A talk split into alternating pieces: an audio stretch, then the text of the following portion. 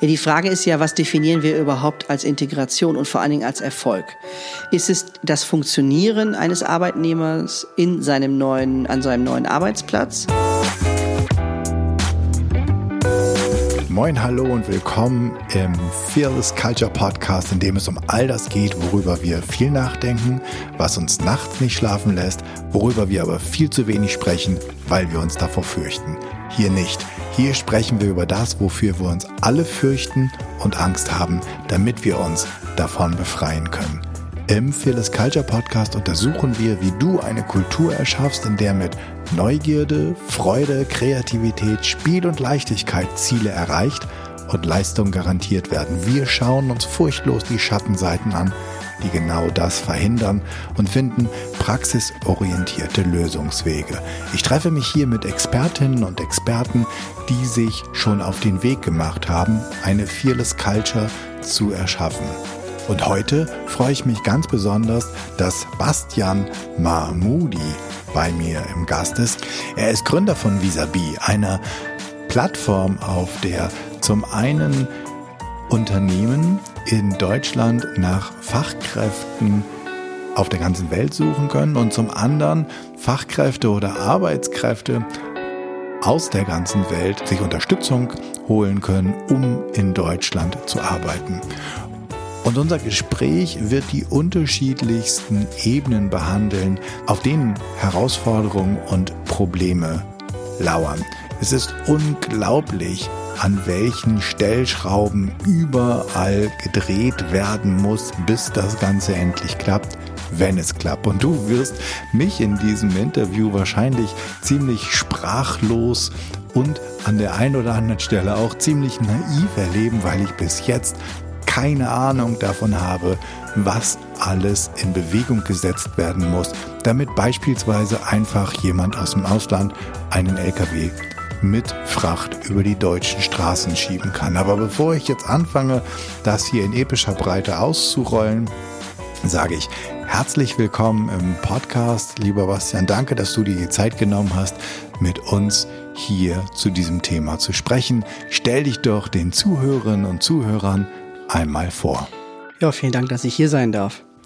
Ich meine, das war 2008, 2009 und meine Cousine mhm. Die äh, aus meiner zweiten Heimat, dem Iran, vorhatte, äh, für eine fachärztliche Weiterbildung hier nach Deutschland zu kommen.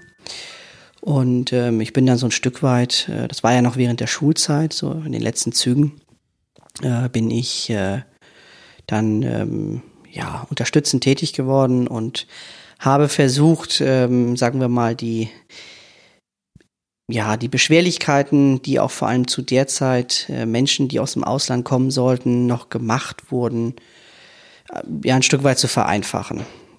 Es war dann eben auch ein ziemlicher Behördendschungel und ähm, es war so insgesamt aber auch von wenig Wohlwollen. Ähm, ja, es, es gab wenig Wohlwollen und ähm, ich will nicht, ich würde jetzt heute nicht behaupten, meine Cousine hätte das im Leben nicht selber hinbekommen, aber ähm, tatsächlich wäre es sehr beschwerlich gewesen. Ja. Ne, du warst wahrscheinlich so ein bisschen wie der Insider, oder?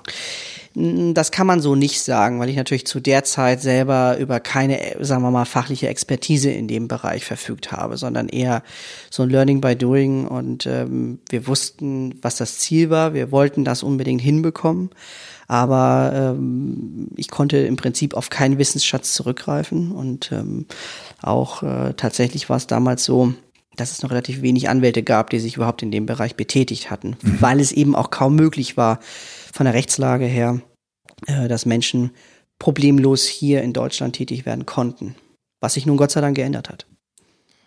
Ähm, bevor wir da ganz tief einsteigen in äh, mir fallen da gerade zwei Sachen ein, Behörden und Rechtslage. Aber bevor wir da einsteigen, wollte ich noch einmal auf das Thema oder auf das große Thema des Podcasts, das weshalb wir uns ja auch treffen, ein ähm, hinleiten, und zwar die Fearless Culture.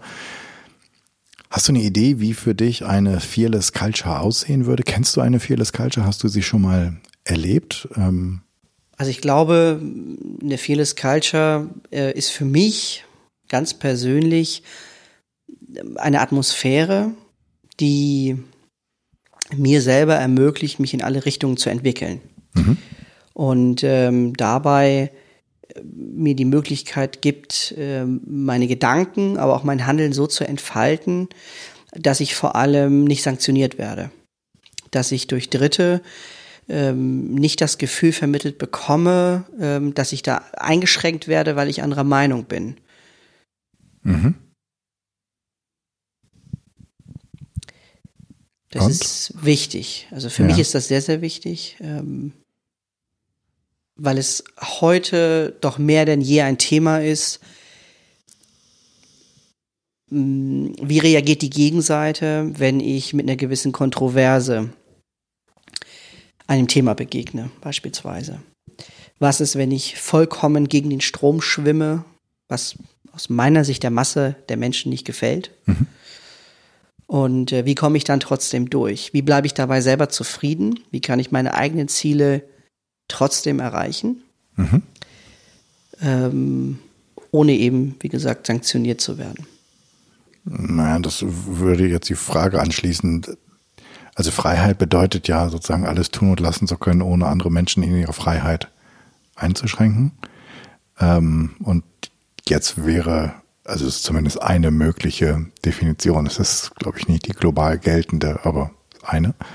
Ähm, und dann wäre die Frage, wenn du sagst, ähm, alles tun und lassen zu können ohne Sanktionen. Ja, ähm, in welchem Rahmen? Sagen wir mal in dem Rahmen, den du gerade beschrieben hast. Also das heißt, indem man niemand anderen wesentlich einschränkt, mhm. indem man sich in dem gesetzlichen Rahmen aufhält. Mhm.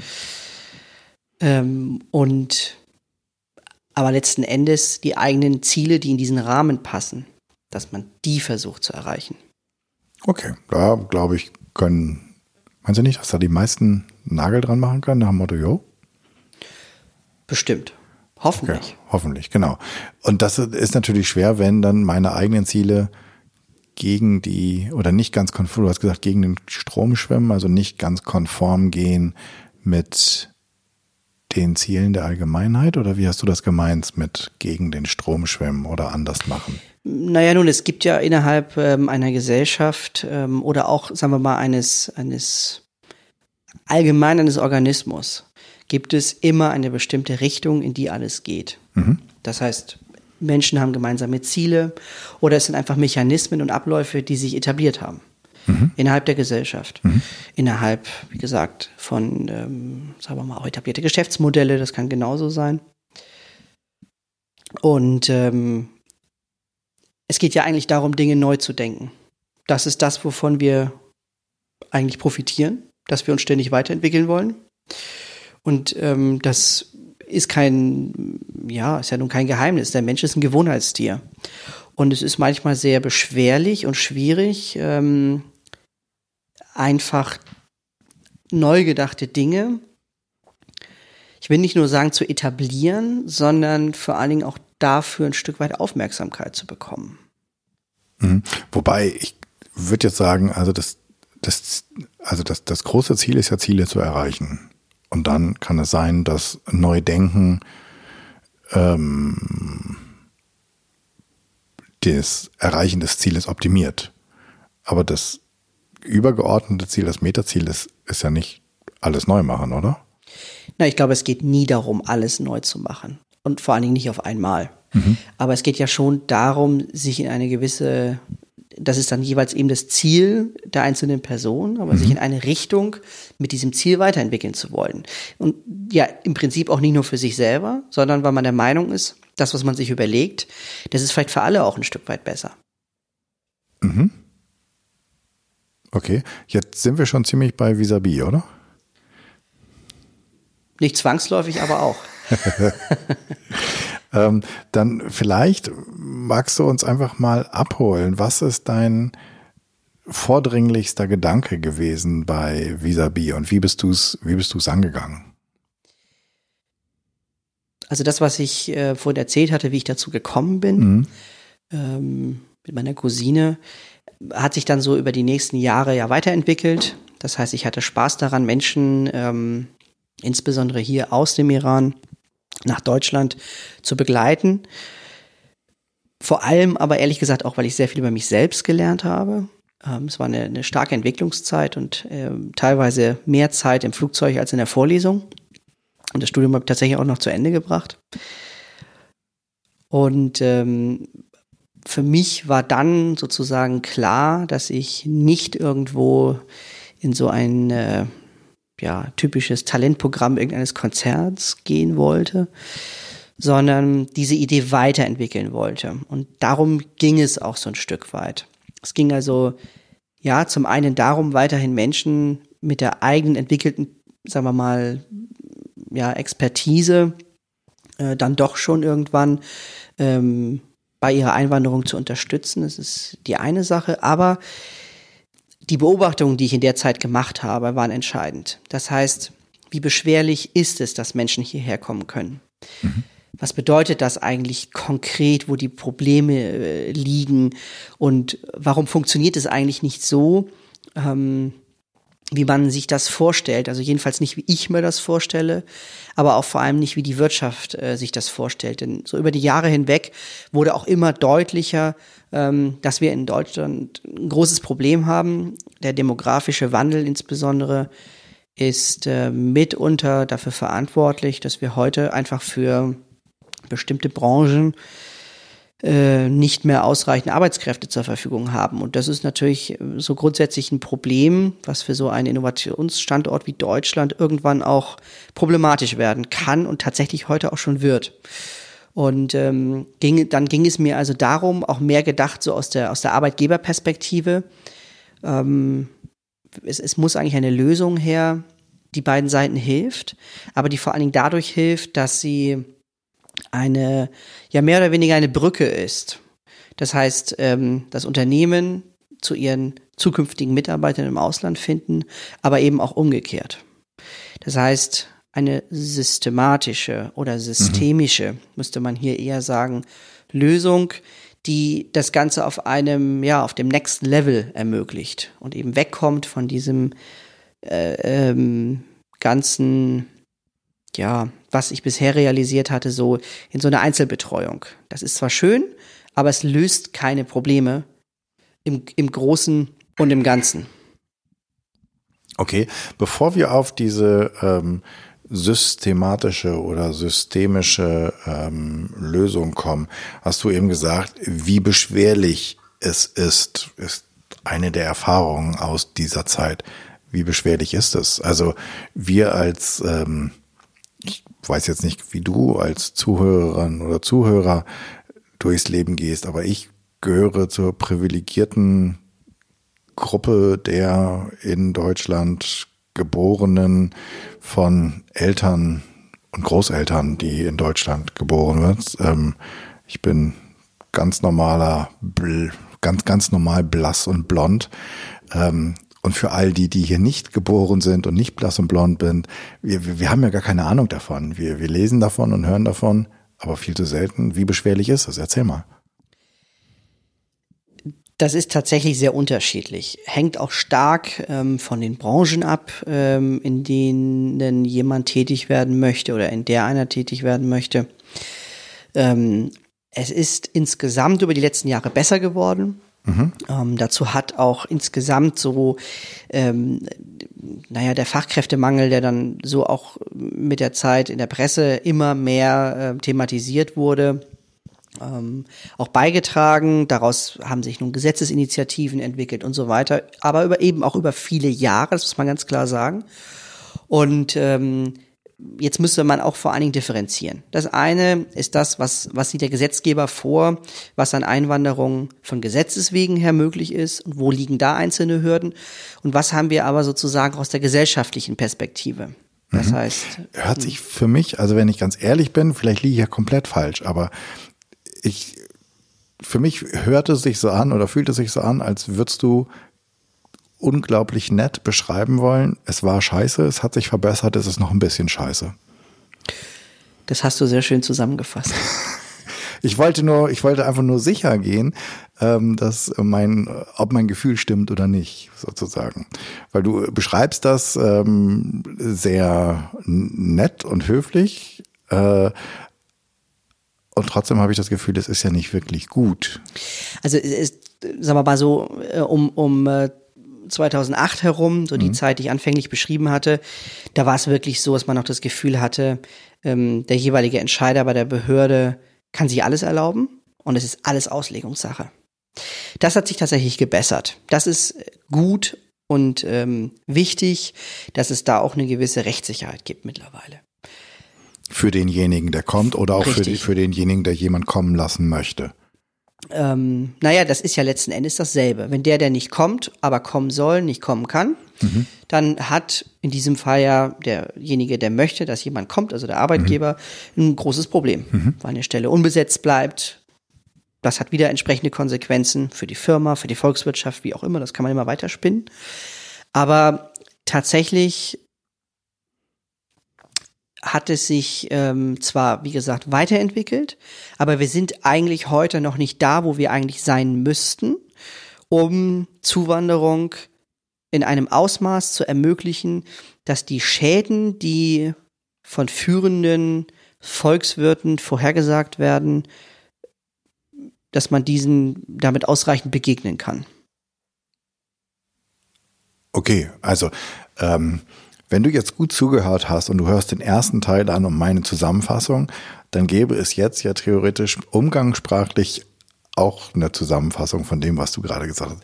Die Schäden, die vorhersehbaren und prognostizierten Schäden, die das volkswirtschaftlich haben muss, heißt das, dass die Gesetzgebung oder doch zumindest die Ausführenden der Gesetzgebung in den Behörden uns mit äh, einer ziemlichen Stringenz in, gegen eine Mauer fahren lassen, volkswirtschaftlich? Das Problem, was wir natürlich in Deutschland haben, ist die föderale Struktur. Das heißt, ähm, vieles ist eben von den Ländern selbst geregelt. Mhm. Und das kann man zum Beispiel ähm, bei an der oder beziehungsweise bei der ähm, Zulassung von tatsächlich Ärzten aus dem Ausland sehen.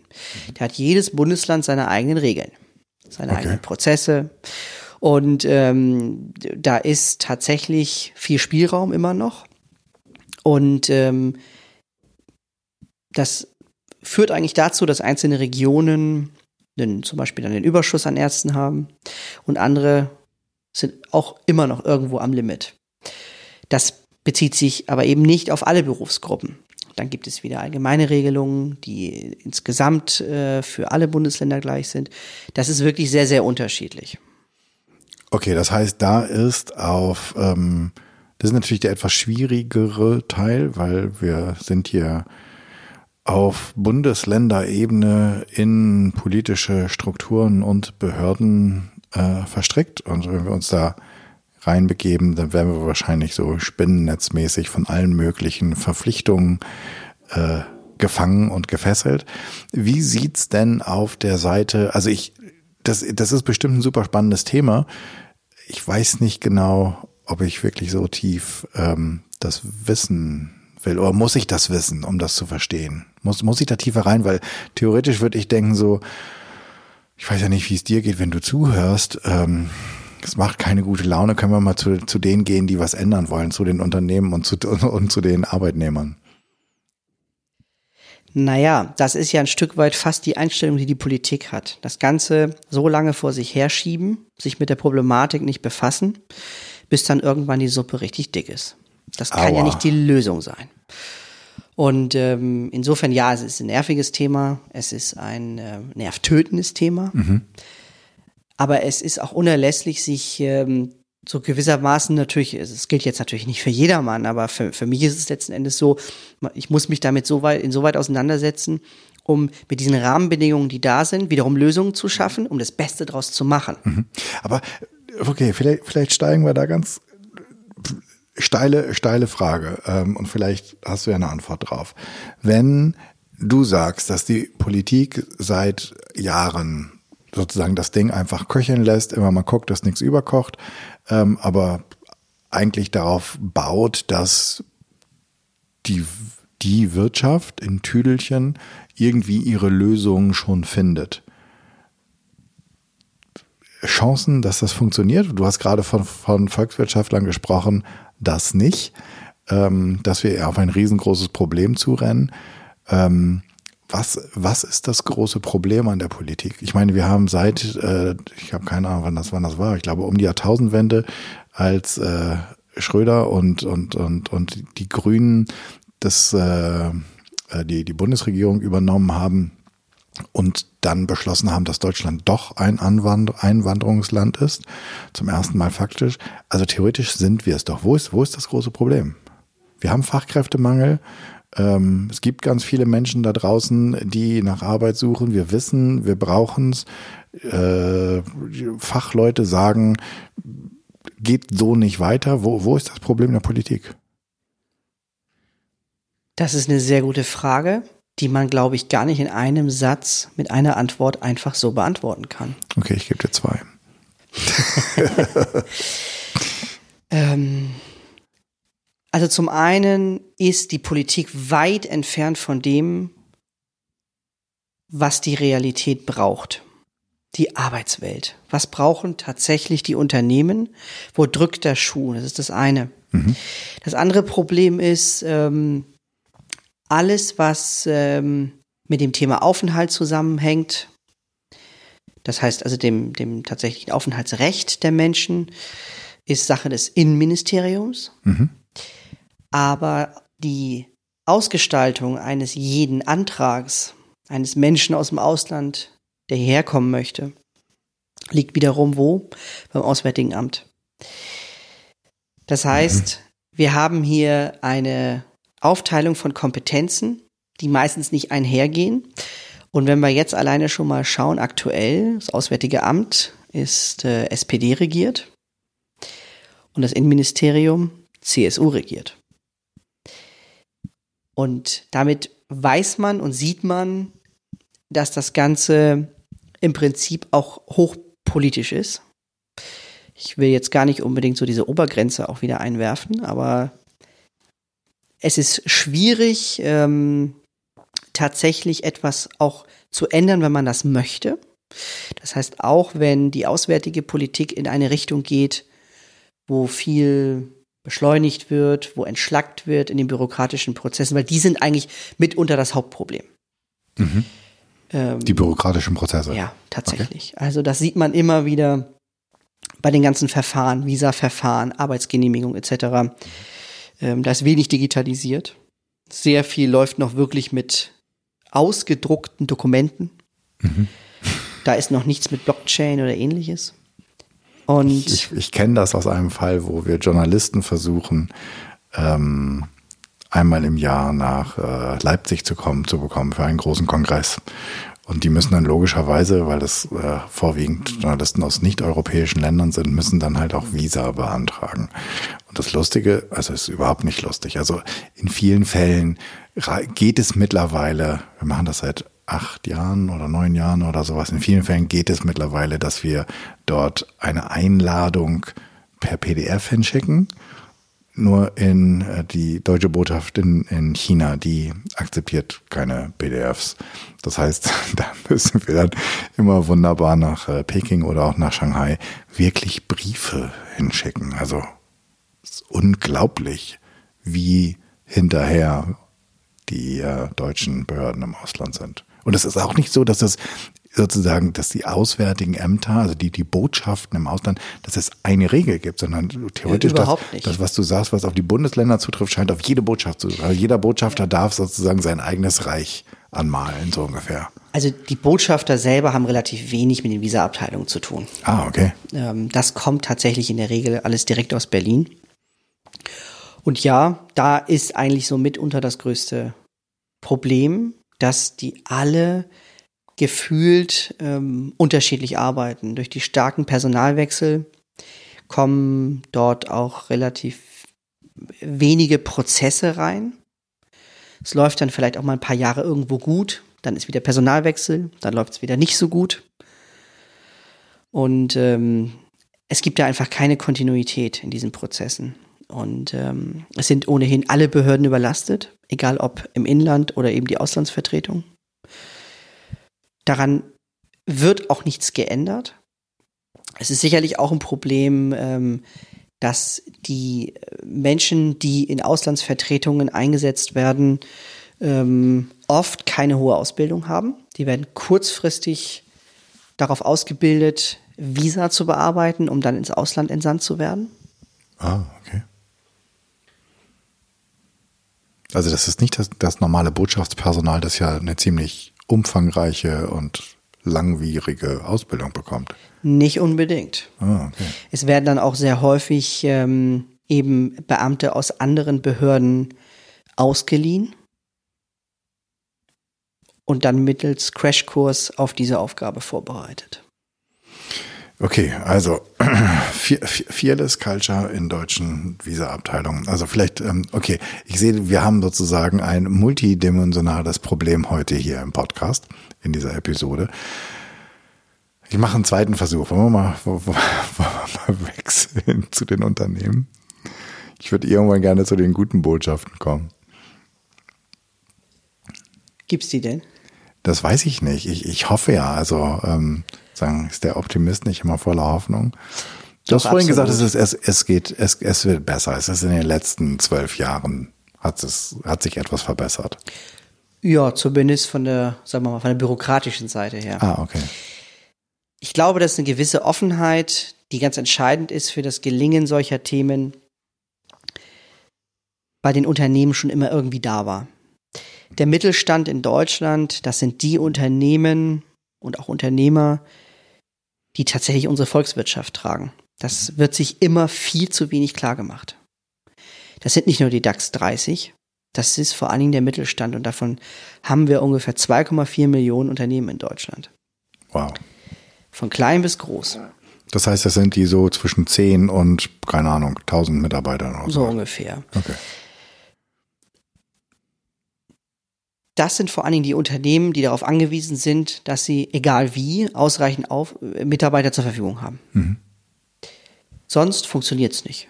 Deutschland hat die Hidden Champions. Deutschland braucht Innovationskraft und die hängt von Human Verfügbarkeit von Humankapital ab. Nicht so das schönste Wort, aber okay.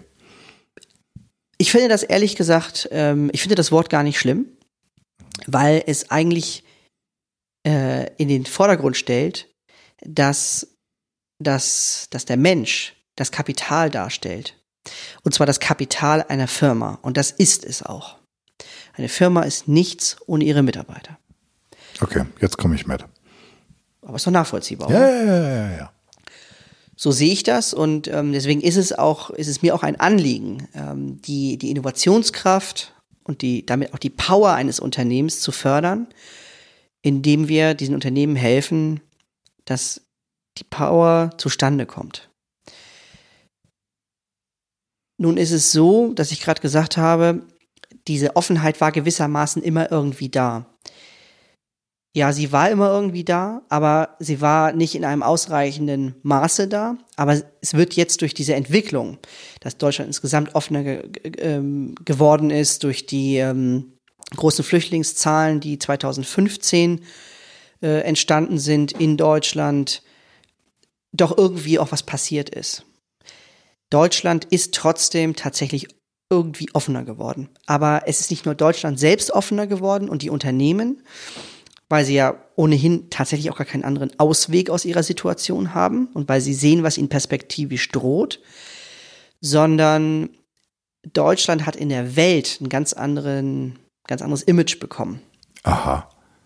Also Deutschland ist tatsächlich momentan das gefragteste Einwanderungsland überhaupt. Nee. Doch. Die Bundesregierung äh, startet auch immer wieder Initiativen, marketingmäßig. Nur das Problem besteht eben dann, wenn dann jemand sagt, er möchte kommen, dass er dann kaum Anlaufstellen findet. Und das war mitunter der wesentliche Grund, warum ich gesagt habe, Visabi ist eine Lösung. Ich möchte Menschen, die aus dem Ausland kommen möchten, ermöglichen, dass sie nicht ein einziges Mal selber mit einer deutschen Behörde in Kontakt treten müssen.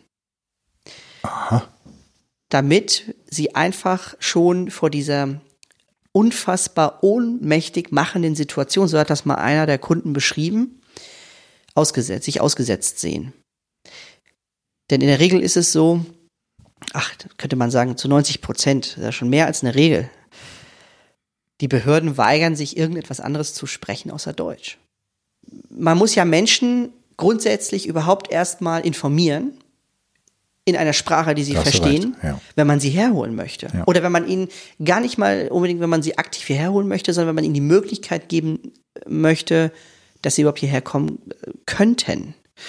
Und jetzt sind da plötzlich, sagen wir mal, Beamte und Beamtinnen in Behörden, die seit eh und je auf Deutsch ihre Arbeit machen. Und plötzlich kommen da Anfragen aus dem Ausland.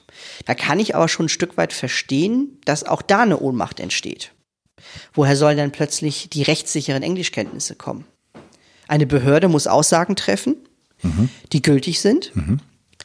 und die dann eben auch rechtsbindend sind. Das heißt, es ist tatsächlich sehr, sehr schwierig, Behörden von heute auf morgen mal eben so umzustellen. Naja, und ich finde, wenn ich da ähm, dir ins Wort fallen darf, ich finde das, ich habe das eben so gehört, naja, die wollen ja auch nach Deutschland kommen, also schon klar, dass die in der deutschen Botschaft oder in der deutschen Visaabteilung irgendwie hauptsächlich Deutsch sprechen. Ich finde, da ist ja schon, also ich habe keine Ahnung, inwieweit du in sozusagen mit Englisch in einer französischen Visaabteilung keine Ahnung weiterkommst oder inwieweit du ähm, ja, da muss ich wiederum direkt einhaken. Okay. Ähm, da überspringst du einen Schritt. In den Botschaften wird tatsächlich die Sprache gesprochen des jeweiligen Landes. Ah. Das ist klar. Da gibt es dann Ortskräfte, die eben an den Schaltern sitzen und die Visaanträge entgegennehmen. Mhm. Nur ist es so, wenn man nach Deutschland grundsätzlich äh, einwandern möchte, dann ist nicht die Botschaft die erste Anlaufstelle, sondern im Prinzip eigentlich die letzte. Mhm. Ohne jetzt großartig ins Detail gehen zu wollen. Es müssen bestimmte Voraussetzungen bei jedem Arbeitnehmer erst einmal geschaffen werden, damit dieser überhaupt dann zur Botschaft gehen kann, um das Visum zu beantragen. Und das findet in der Regel alles in Deutschland statt. Und deswegen muss jeder, der im Ausland sitzt, außerhalb der EU, wir sprechen hier natürlich nicht über die EU, wir sprechen von Drittstaaten, mhm in Deutschland mit den Behörden in Kontakt kommen. Gewisse Dinge wie beispielsweise Berufsanerkennungsverfahren und ähnliches erledigen und dann mit diesen Ergebnissen zur entsprechenden Visastelle im Heimatland. Okay, jetzt verstehe ich, warum es behördlich ähm, ein paar Hürden gibt, nach Deutschland zu kommen. So, und deswegen habe ich gesagt, wir müssen eine Lösung schaffen. Das machen wir in diesem Fall zum Beispiel mit unseren Partneranwälten dass wir wirklich sicherstellen können, Bewerber bekommen alle Infos, die sie brauchen, aber es wird für sie erledigt, dass sie eben nicht, es wird alles erledigt, dass sie nicht mit, selber mit den Behörden in Kontakt treten müssen. Damit sie eben äh, da auch nicht benachteiligt werden, dass Fristen gewahrt bleiben und dass sie wirklich, dass ihre Rechte vertreten werden. Mhm. Das ist eben auch sehr, sehr wichtig. Es wird, passiert leider auch nicht immer, das muss man ganz klar sagen. Und dass sie dann sozusagen mit dem entsprechenden Jobangebot, das sie wiederum auch von uns bekommen können, wenn sie dann die, die entsprechenden Voraussetzungen erfüllen, dann mit einem sauber vorbereiteten Visaantrag durch Partneranwälte vorbereitet, dann zur Botschaft gehen können. Damit all dieses Chaos, was normalerweise entsteht, eben nicht entsteht. Und damit Unternehmen, wenn sie jemanden einstellen wollen, wirklich sicher sein können, dass derjenige auch kommt. Also ich habe Geschichten erlebt, da dauerte das auch einfach mal 10, 12 und mehr Monate, bis jemand dann gekommen ist oder vielleicht auch gar nicht in Deutschland angekommen ist. Weil Unternehmen zum Beispiel Mitarbeiter aus dem Ausland eingestellt haben, sie haben Arbeitsverträge unterschrieben, dann stellte sich heraus, die Person wird niemals hierher kommen können. Dafür gibt es gar keine, gar keine Grundlage. Und, und ähm, wieso gibt es keine Grundlage, dass jemand hierher kommen kann, wenn es ein Unternehmen gibt, das denjenigen gern haben möchte, wegen einer Kompetenz und derjenige diese Kompetenz besitzt? Das ist auch hier wieder sehr unterschiedlich geregelt. Ähm, ein schönes Beispiel von vor ein paar Wochen. Dort sollte ein, ähm, ja, ein, ein ehemaliger Deutscher, äh, der nun keinen deutschen Pass mehr hatte, aus Südafrika, ein Lkw-Fahrer, äh, in Deutschland bei einem äh, Möbelumzugsunternehmen tätig werden. Die waren sich handelseinig, wie man so schön sagt. Der Arbeitsvertrag war unterschrieben. Und sogar sein Führerschein ähm, wäre in Deutschland bedingungslos anerkannt worden. Da gibt es ein, ein Abkommen zwischen Südafrika und Deutschland. Und dann war es aber tatsächlich so, dass dieser Mensch keine Ausbildung zum Berufskraftfahrer absolviert hatte. Und in Deutschland ist es grundsätzlich so, dass egal wer tätig werden möchte, äh, eine entsprechende Ausbildung nachweisen muss. Das heißt, es reicht nicht, dass er einen Lkw-Führerschein hat, dass er jahrelang Lkw gefahren ist und in Deutschland in einem Unternehmen tätig werden soll, was einen Lkw-Fahrer braucht, sondern er hätte auch noch eine dreijährige Ausbildung nachweisen müssen. Und nun ist es so, dass diese Person höchstwahrscheinlich, das hat sich jetzt noch nicht final entschieden, nochmal eine Ausbildung zum Berufskraftfahrer mit Mitte nee. 50 machen muss. Und da fällt einem dann ehrlich gesagt an so einer Stelle relativ wenig bis gar nichts mehr zu ein.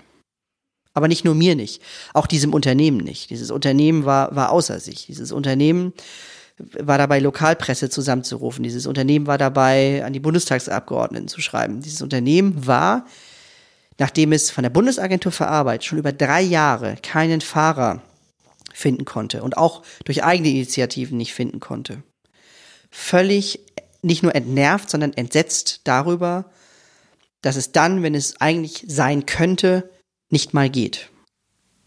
Unglaublich. Ich kriege gerade den Mund sozusagen nicht wieder zu. Okay. Okay, jetzt hätten wir sozusagen behördlich sozusagen die nächste Ebene erreicht. Äh, wahrscheinlich das, äh, die Zulassung von Arbeitnehmern und das Ausbildungssystem und die Berechtigung, irgendwelche Jobs auszuüben ohne die Ausbildung. Wunderbar. Hm. Was, was ich ja gerade festgestellt habe, ist ernsthaft, wie, ähm, wie unwissend und naiv ich bei diesem ganzen Thema bin. Ich habe mich auch noch nie damit beschäftigt, wie, ich, wie, wie, wie das gehen würde, wenn ich ins, im Ausland arbeiten wollen würde. Ich hätte mal gedacht, man wackelt zur Botschaft oder ähm, und sagt, übrigens, Freunde, ich würde gerne bei euch im Land arbeiten und irgendwann geht es den Weg. Aber es sieht ja komplett anders aus. Und jetzt für die, du hast eben gesagt, die Offenheit auch der Unternehmen ist gestiegen. Ich hätte jetzt gedacht, dass, ähm, also man ist ja manchmal, nee, nicht Mann, sondern ich bin ja manchmal sehr erstaunt, wer wo arbeitet. Und dann gibt es Fachkräfte aus aller Herrgottsländer äh, irgendwo mitten im Schwarzwald und man denkt so, hu, ist das aber mal bunt und divers hier. Ähm, und es ist für die Leute, die vielleicht auch noch in einer, ähm, zumindest aus meiner Perspektive, erzkonservativen Region leben und arbeiten und da vielleicht auch äh, stramm ein Parteibuch führen, das Natürlichste von der Welt, dass da halt irgendjemand aus den bunten Teilen dieser Welt herkommt. Ist es für Unternehmer oder für Unternehmen nicht in den allermeisten Fällen ziemlich Wurst, wo die Leute herkommen? Hauptsache, die machen gute Arbeit? Doch, tatsächlich ist das so. Und das ist auch das, was ich in den letzten zwei Jahren äh, durch, durch sehr, sehr viele Unternehmenskontakte auch einfach erfahren durfte. Es kommt den Unternehmen darauf an, dass die Leute anpacken.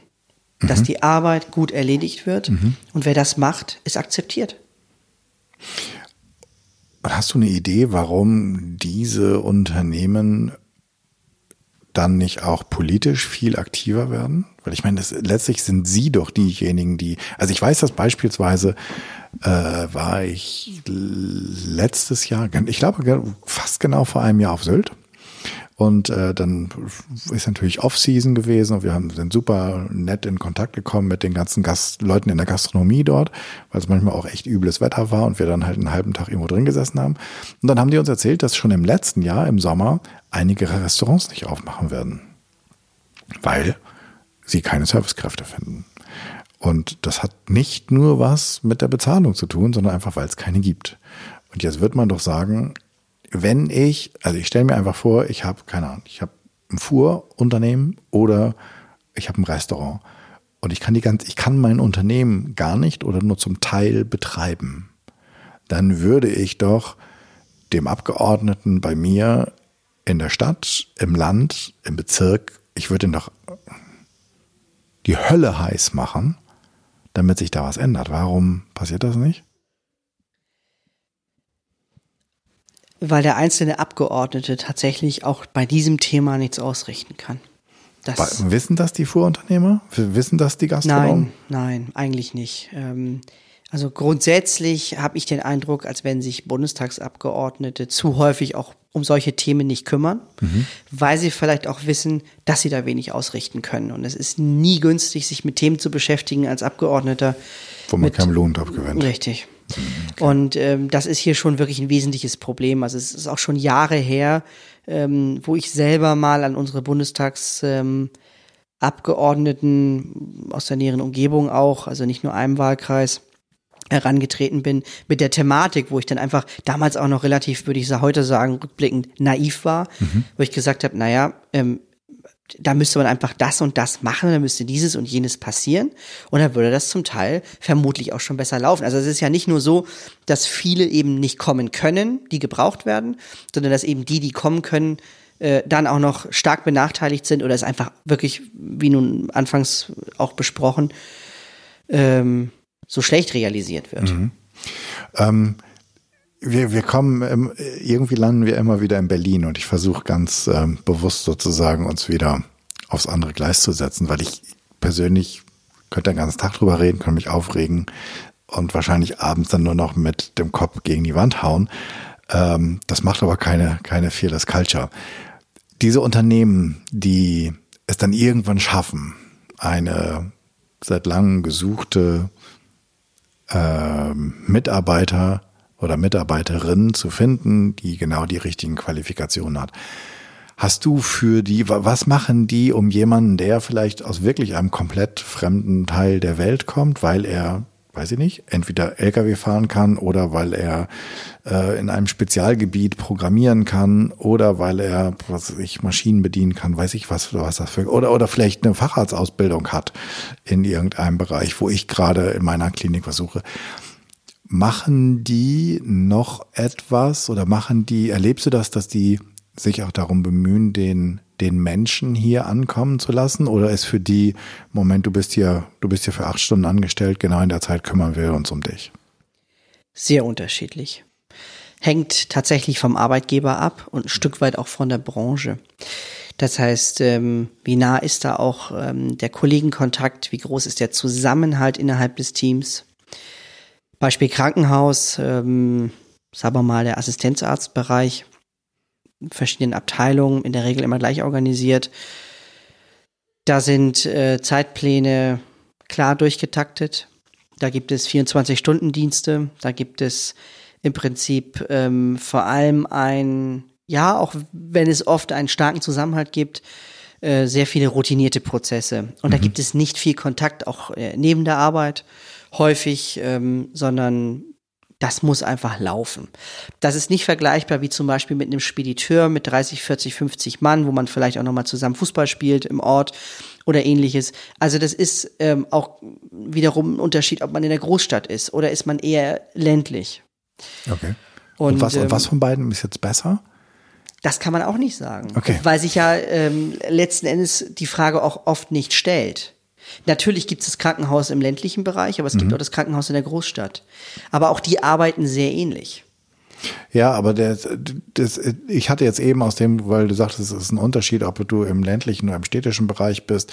Ich hatte jetzt gedacht, in einem von beiden sozusagen ist die Integration, gelingt die Integration schneller, einfacher? Ist, Lässt sich da so ein Daumenwert angeben? Ja, die Frage ist ja, was definieren wir überhaupt als Integration und vor allen Dingen als Erfolg? Ist es das Funktionieren eines Arbeitnehmers in seinem neuen, an seinem neuen Arbeitsplatz? Ja. Oder Klar. ist es, ja, aber es ist ja noch mehr. Es ist ja im Prinzip die Zufriedenheit, auch darüber hinaus, ich sag mal, im, im, im Privaten. Naja, genau. Also das, das, das würde ich jetzt als einsehen. Also wenn ich jetzt ein Unternehmen hätte und ich hole mir jemanden, Puh, keine Ahnung, aus irgendeinem anderen Teil der Welt, weil ich ihn unbedingt brauche oder weil ich jemanden brauche, der das kann, was diese Person kann, dann wäre für mich ein Erfolg, dass dieser, diese, dieser Mensch, diese, diese Person sich mit all seinen Potenzialen bei mir einbringen kann und einbringt, weil sie sich hier wohlfühlt. Und dazu gehört, dass ähm, in meinem Unternehmen die Voraussetzungen so sind, dass alle denken, hey, prima, hier ist und ich nenne jetzt keinen Namen, ähm, keine Ahnung, hier ist diese, diese, diese neue Kollegin, der neue, unsere, unsere neue Mitarbeitende, ähm, und die ist prima, mit der unterhalten wir uns, wir gehen zusammen, was es sich Mittagspause machen, genauso wie abends, was es sich Fußball spielen oder von mir aus Gromme oder Kanasta. Und es gibt auch Angebote, dass dieser Mensch seine Familie oder selbst wenn er ohne Familie hier ist, irgendwie Fuß fasst, so dass er nicht, er, äh, dieser Mensch, nicht nach einer Zeit, wo er für mich vielleicht unternehmerisch gerade sinnvoll ist, weil ich ihn sozusagen angelernt habe und er jetzt wirklich drin ist, irgendwann sagt, oh, ich gehe nach Hause, so richtig, richtig wohl fühle ich mich nicht. Also das ist ja, ein Mitarbeiter kostet ja, oder bis ein Mitarbeiter anfängt, wirklich ein Großteil seines Gehaltes auch zu erwirtschaften, dauert ja 12 bis 18 Monate. So, das heißt, wenn der nach 20 Monaten oder 24 Monaten geht, dann war das ein Satz mit X. Und das ist genau das Thema, worum sich alles dreht. So sollte dieser Fall, den du gerade beschrieben hast, sollte der Optimalfall sein. Genau, deswegen, du, du hast mich gefragt, was, wie definiere ich Erfolg oder Integration? Das ist für mich Integration. Das hat so. nichts damit zu tun, dass der seine Kinder oder Kindeskinder oder Enkelkinder hier kriegt. Das heißt einfach nur, er oder sie muss hier sein. Das ist richtig und ich sehe das genauso. Mhm. Aber diese Sensibilität haben viele Arbeitnehmer, äh, Arbeitgeber nicht. Insbesondere zum Beispiel Krankenhäuser nicht. Gilt mhm. jetzt auch nicht wieder für jedes, aber mhm. für den Schnitt. Mhm.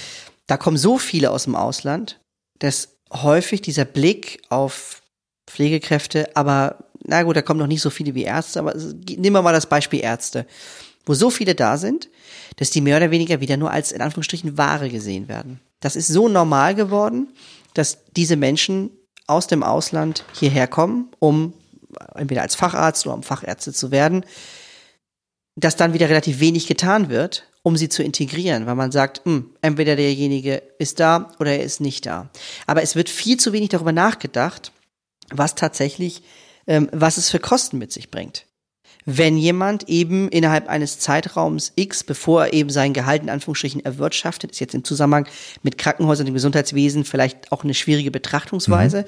aber grundsätzlich, bis zumindest die Kosten wieder drin sind, die auch ausgegeben wurden. Und ähm, wie gesagt, da ist die Sensibilisierung eher nicht so erreicht worden. Oder ja, es ist, es ist fast eine gewisse Egalhaltung mittlerweile.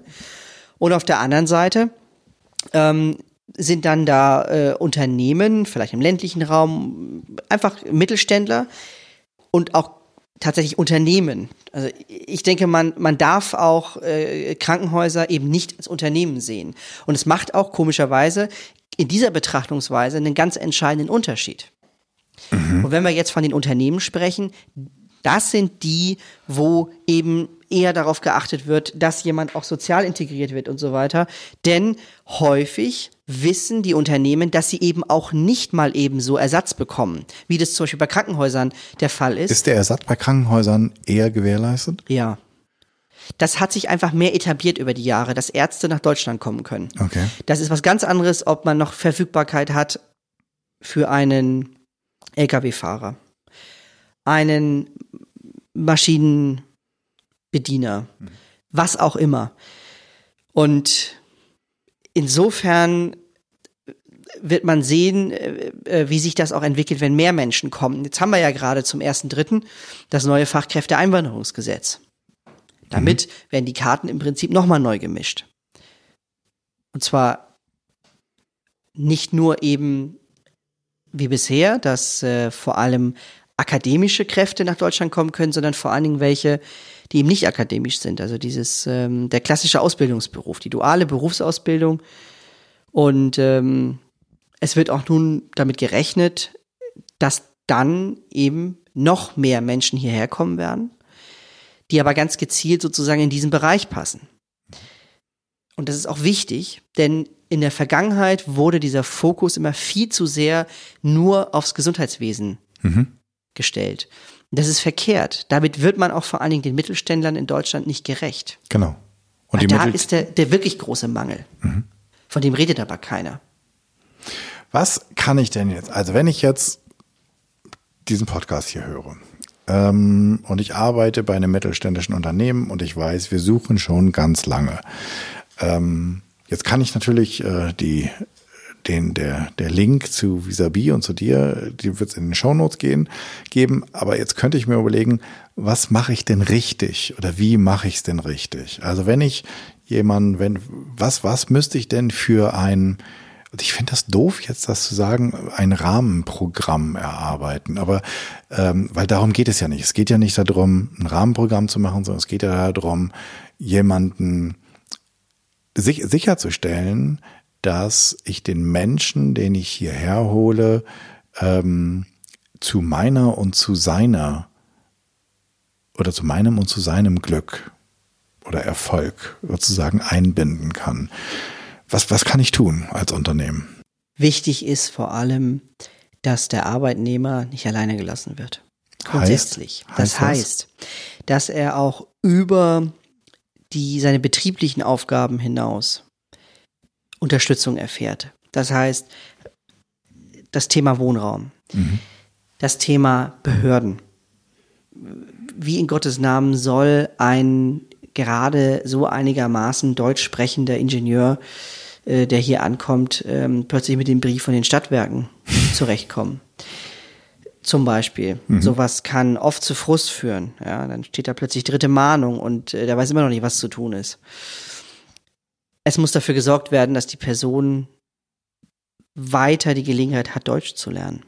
Ganz oft ist es so, dass dieses so ein Minimalmaß äh, einfach vorausgesetzt wird. Mhm. Die Person kommt dann und dann passiert nicht mehr viel. Also es geht auch um diese kontinuierliche Weiterentwicklung.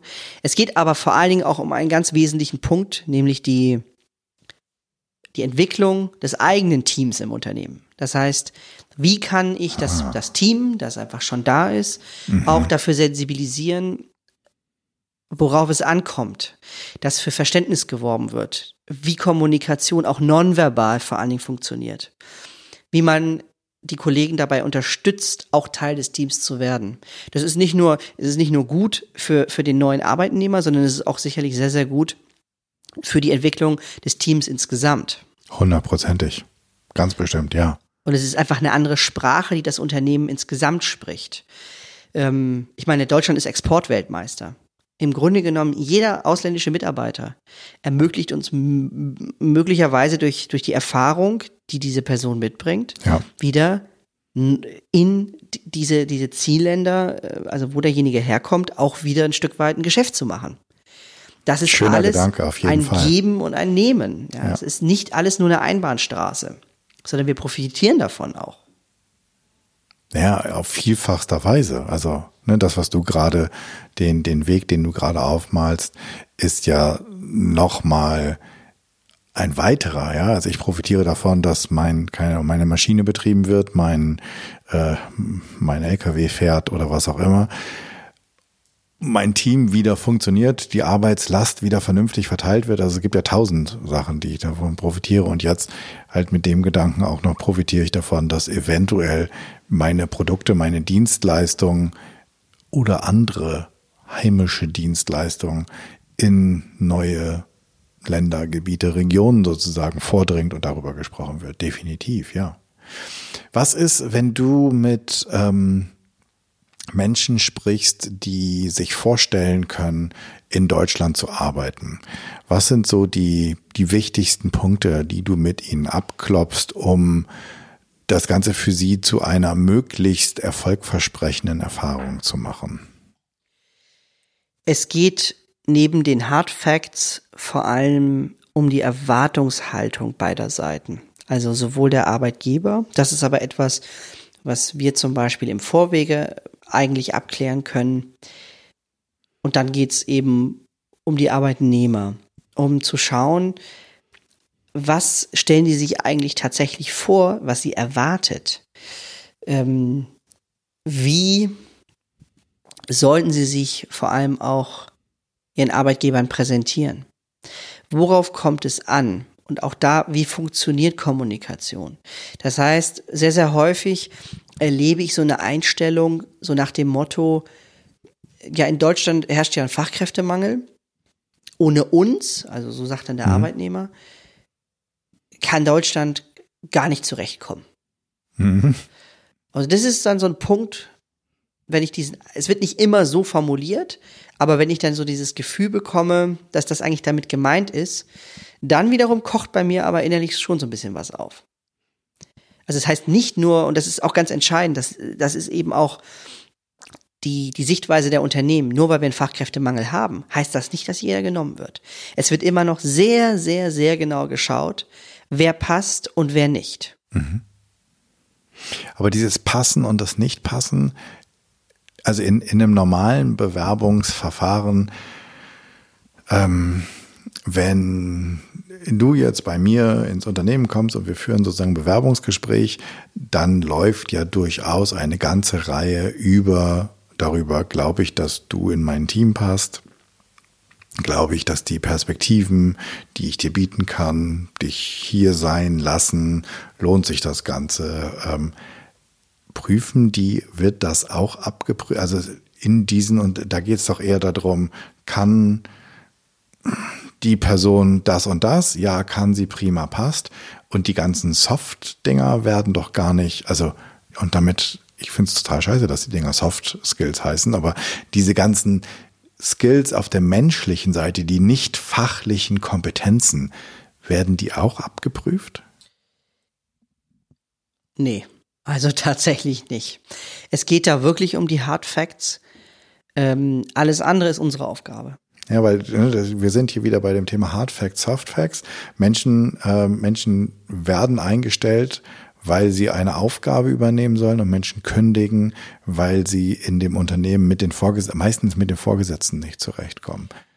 Also es, es geht ja im Prinzip schon da los, dass, ähm, und dafür sensibilisiere ich Unternehmen auch immer wieder, dass das, womit sie zum Beispiel, wenn sie Bewerber in Deutschland suchen, versuchen zu incentivieren, mhm.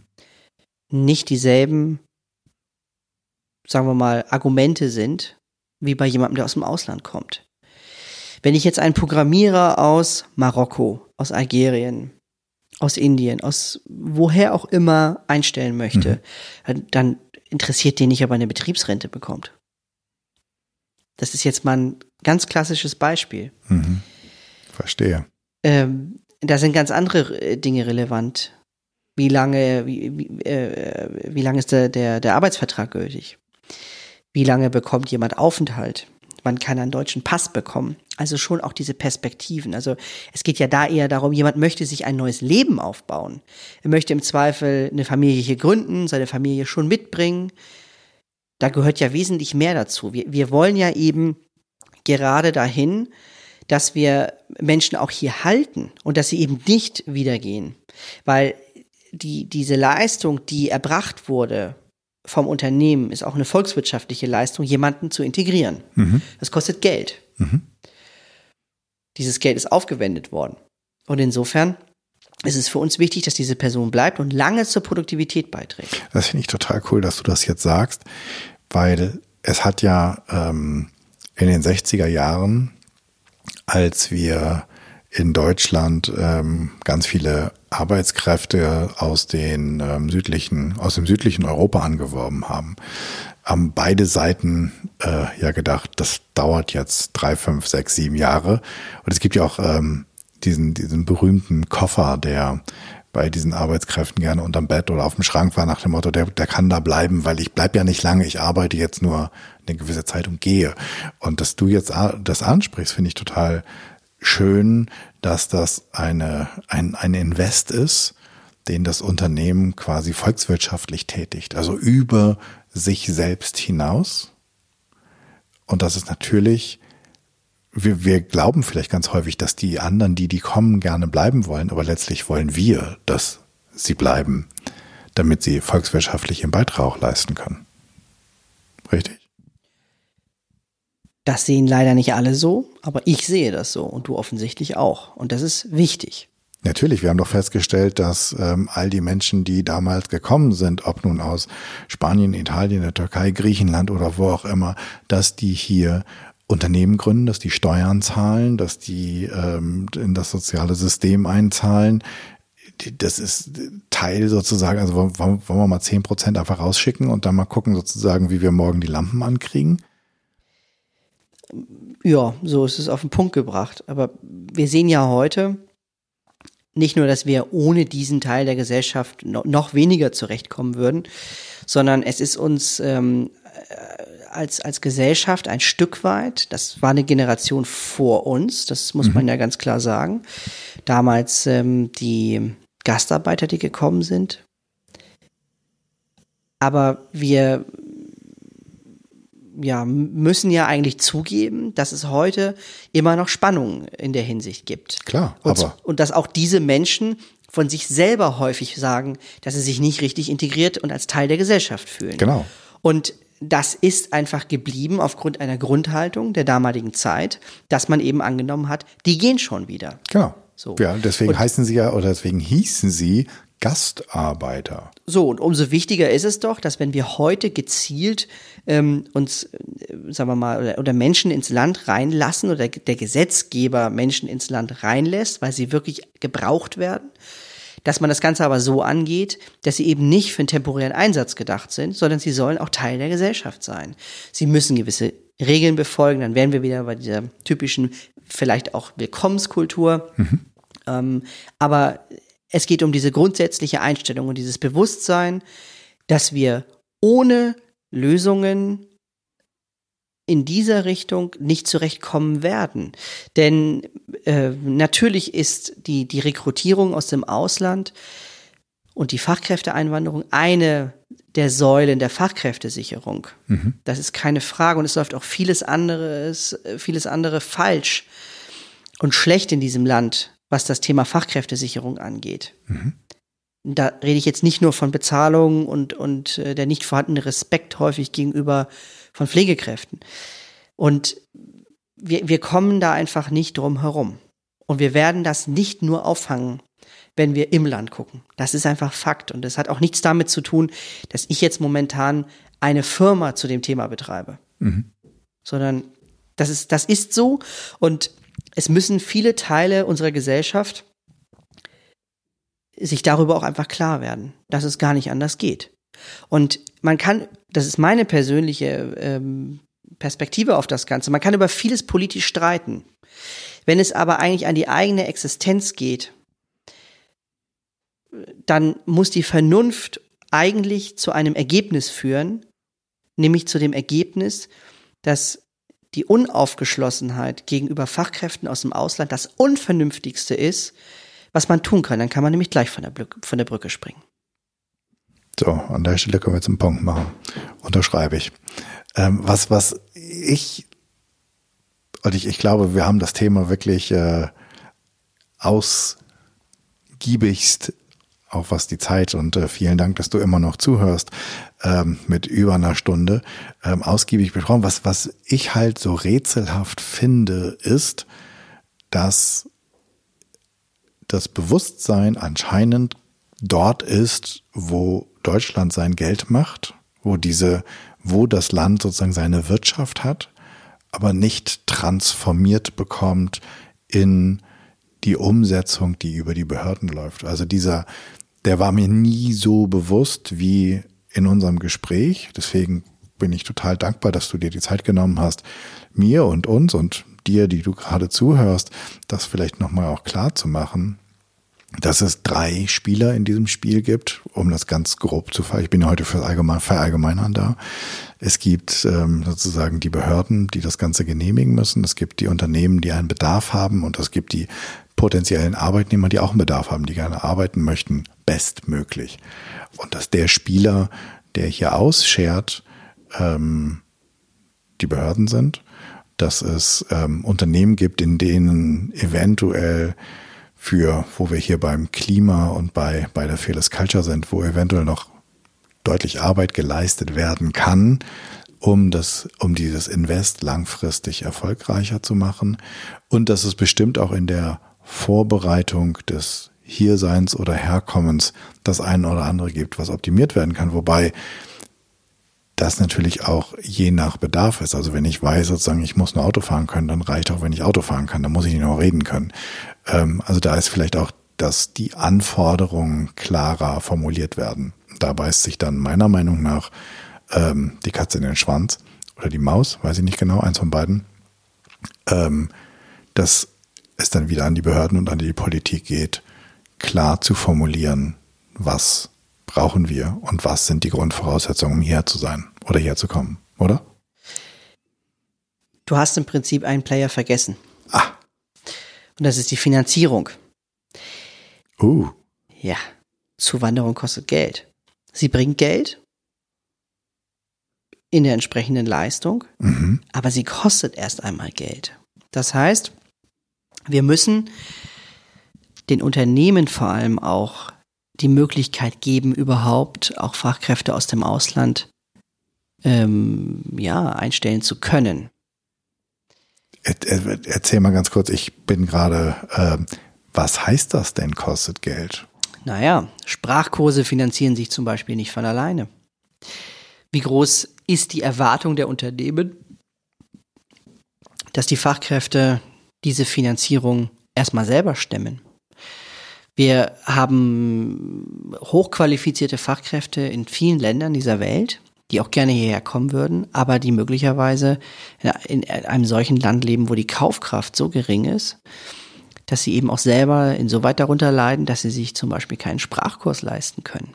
Oder dass äh, insgesamt in Deutschland für die Aufnahme der Tätigkeit überhaupt eine Qualifizierung erstmal notwendig ist. Die Mittelständler haben vor allem eben dieses Problem, weil sie sagen, naja, ich investiere doch nicht in, in jemandem, bei dem ich dann nicht weiß, ob er schließlich bei mir anfängt. Und ein Arbeitnehmer sagt sich im Zweifel, naja, ein Unternehmen, das nicht mal bereit ist, in mich zu investieren, damit ich komme, ja, da will ich sowieso nicht hin. Also da ist auch ein Stück weit eine Henne-Ei-Problematik da. Und das ist vor allen Dingen das, was der Gesetzgeber versäumt. Wir fördern mittlerweile Start-ups, wir fördern Wärmedämmung von Häusern, die eigentlich längst abgerissen werden müssten. Aber wir schaffen es nicht, systematisch Geld aufzubringen, um Menschen, die noch im Ausland sind, zu qualifizieren und dafür Geld aufzuwenden. Es sei denn, es kommt so jemand wie Jens Spahn um die Ecke, der einfach mal tausend Pflegekräfte in Mexiko rekrutieren möchte. Das sind aber die Ausnahmen. Und dann sind wir wieder nur bei dem Thema Pflege. Warum? Mhm. Weil es sich politisch verkaufen lässt. Mhm. Genau. Aber das hilft die Mittelständler nicht. Dem Maschinenbauer genauso wenig wie dem Gebäudereiniger oder eben der Gastronomie. Und insoweit müssen wir im Wesentlichen darüber nachdenken, was der Staat an der Stelle monetär realisieren kann, um sich dann selber wieder zu helfen. Naja, oder was er in Förderprogramme oder Darlehen oder keine Ahnung, die sollen doch nicht so tun, als wenn es nicht Möglichkeiten gäbe, ähm, Dinge vernünftig zu, zu finanzieren. Beispiel Ärzte, die aus dem Ausland kommen und sich für Qualifizierungen anmelden im Vorwege. Bei den Ärzten läuft das nämlich umgekehrt. Da sind auch die Hürden relativ hoch mittlerweile. Die müssen ähm, oder die haben keine Möglichkeit, äh, eine finanzielle Unterstützung zu bekommen. Es sei denn, sie kommen erstmal über andere Wege hierher, melden sich arbeitslos und bekommen dann eine Förderung. Das ist so grotesk, weil es ein, ein Chaos ist. Wir nicht von Willkür sprechen, weil es in sich ein geschlossenes System ist. Die Behörden machen das so, die Arbeitsagenturen. Aber trotzdem ist es mir unverständlich, warum jemand, der seinen Weg hierher gefunden hat, zum Beispiel über ein Sprachkursvisum, weil er hier einen Sprachkurs besucht, dann eine Förderung für die Qualifizierung bekommt, aber jemand, der im Ausland denselben Sprachstand erreicht hat, dann wiederum keine Finanzierung bekommt. Aber natürlich auch keine Unterstützung bekommt, weil man ja sagt, naja, die Arbeitsagenturen, die sind ja nicht dafür zuständig, Menschen aus dem Ausland sozusagen dabei zu unterstützen, hierher zu kommen. Es sollen nur die unterstützt werden, die hier in Deutschland sind, aber sich arbeitslos äh, gemeldet haben. Ja, und damit sind wir wieder am Beginn angelangt und eigentlich wächst der Wunsch, dass sich die ähm, Herren, die wir da alle in ihre vielleicht gut bezahlten Jobs in Berlin wählen, dass die sich mal zusammensetzen und miteinander reden. Das wäre doch mal, das wäre doch mal ein Wunsch an dieser Stelle, denn ähm, da scheint ja an der einen oder anderen Stelle was nicht ganz so gerade zu laufen. Ich würde ganz gerne, ähm, Weil wir haben uns, wir sind jetzt wieder in Berlin angelangt, wo ich eigentlich gehofft hatte, wir wären, wir wären raus, ähm, nachdem wir da den ersten Teil des Podcasts verbracht haben, dass an dieser Stelle den Sack zumachen. Sei denn du sagst, ich habe jetzt noch irgendwas Großes vergessen. Okay, Bastian schüttelt mit dem Kopf.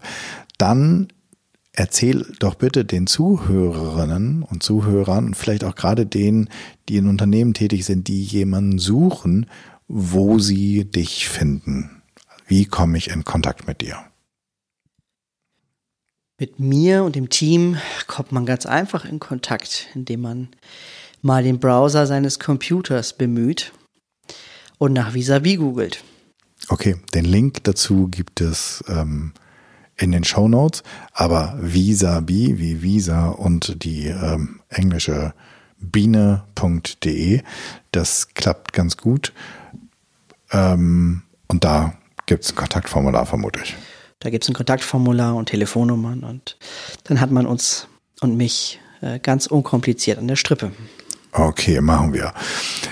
Hast du hier, hierzu oder zu dem Thema, das wir heute besprochen haben, einen Buchtipp? Gibt es irgendetwas, was ich lesen kann, um mich entweder dem Thema zu nähern oder wenn ich ein Unternehmen habe und denke, wow, ich muss da mal einsteigen, irgendwas, was so, was du meinst, was wir lesen sollten?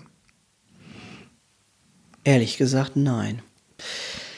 Also es gibt verschiedene Literatur zu dem Thema, aber es gibt nichts, was sich ähm,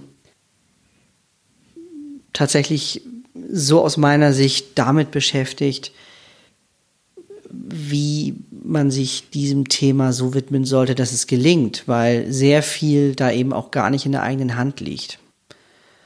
Und insofern kann ich eher empfehlen, sich äh, zu der Thematik auch einfach online was durchzulesen. Da gibt es mittlerweile jede Menge. Mhm. Und ähm, sich da so ein bisschen das zusammensuchen, was vielleicht auch passt. Weil das, was wie gesagt für, für einen Maschinenbauer ähm, passt, passt eher weniger fürs Krankenhaus und umgekehrt. Aber nein, ein Buch dazu, nein.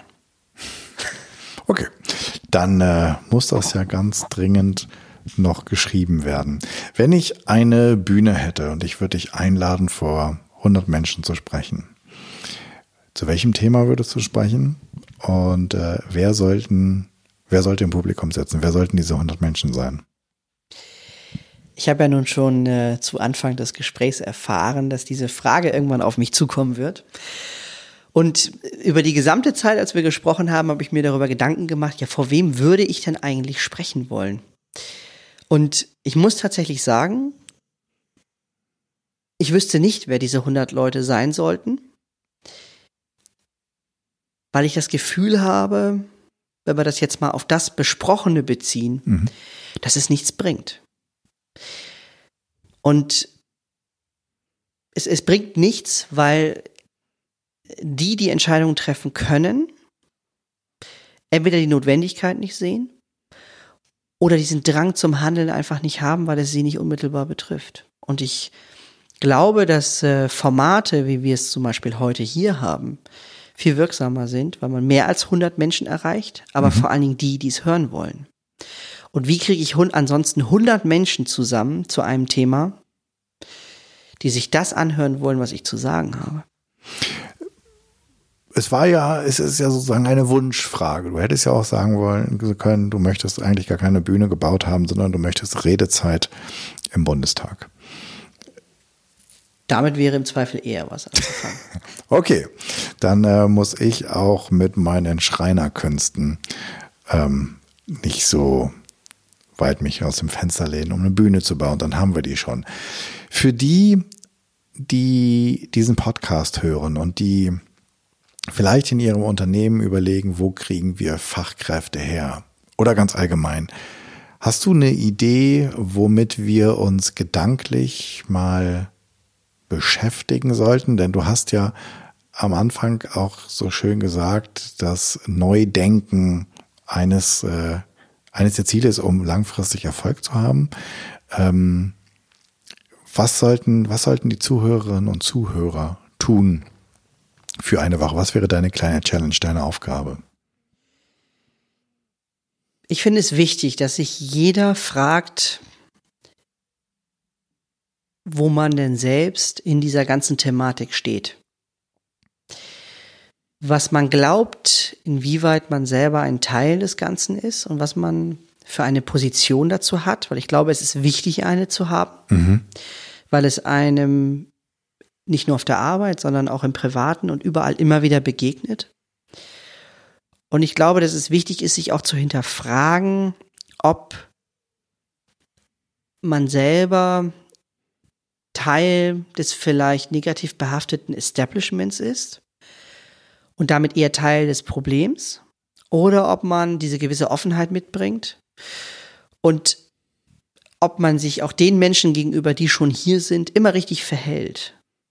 Denn wir haben in Deutschland, das wird immer sehr, ja, sagen wir mal, unter Alltagsrassismus subsumiert. Und das ist bei ganz vielen so nach dem Motto, das und das, aber. Und das finde ich wichtig, dass das jeder für sich einfach mal so ein bisschen hinterfragt. Schöne Aufgabe. Soll, der sollten wir uns stellen. Ich kann das nur unterschreiben. Ähm, Genau, Punkt. Ich unterschreibe das einfach, Punkt. Mach dir, ich finde das toll, mach dir einfach mal Gedanken darüber, wo du stehst, warum du dort stehst und ob du wirklich immer da stehen willst. Und ich glaube, gerade in ähm, der jetzigen Zeit ist es zwingend erforderlich, deutlich intoleranter Intoleranz gegenüber zu sein. Und damit sage ich, äh, das war ein für mich ein super interessantes Gespräch. Ich glaube, für dich, die du zuhörst, auch. Ich habe ganz, ganz viel Neues erfahren. Ich wusste gar nicht, wie viel Neues erfahre ich erfahre. Ich wusste gar nicht, wie unwissend ich bin. Ähm, deswegen vielen, vielen Dank für ähm, all diese Einblicke, die du uns gewährt hast. Und ähm, ja, ich wünsche dir und Visabi viel Erfolg und ich wünsche uns allen mit ähm, der Gesellschaft, die wir erschaffen, viel Erfolg. Danke, Bastian, dass du da warst. Danke, dass ich da sein durfte.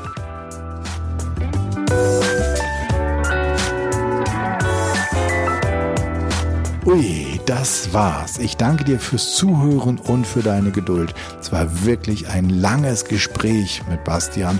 Das Thema ist auch unglaublich vielschichtig. Ich hoffe, es hat dir gefallen. Ich hoffe, du hast vieles Neues mitbekommen. Es hat dich neugierig gemacht, an der einen oder anderen Stelle Dinge zu hinterfragen und einmal genauer hinzuschauen. Und vielleicht hat es dich inspiriert, darüber nachzudenken, wie du etwas furchtloser werden kannst, was du tun kannst, um Menschen in deiner Umgebung vielleicht stärker zu integrieren und wie wir und du eine Fearless Culture erschaffen kannst.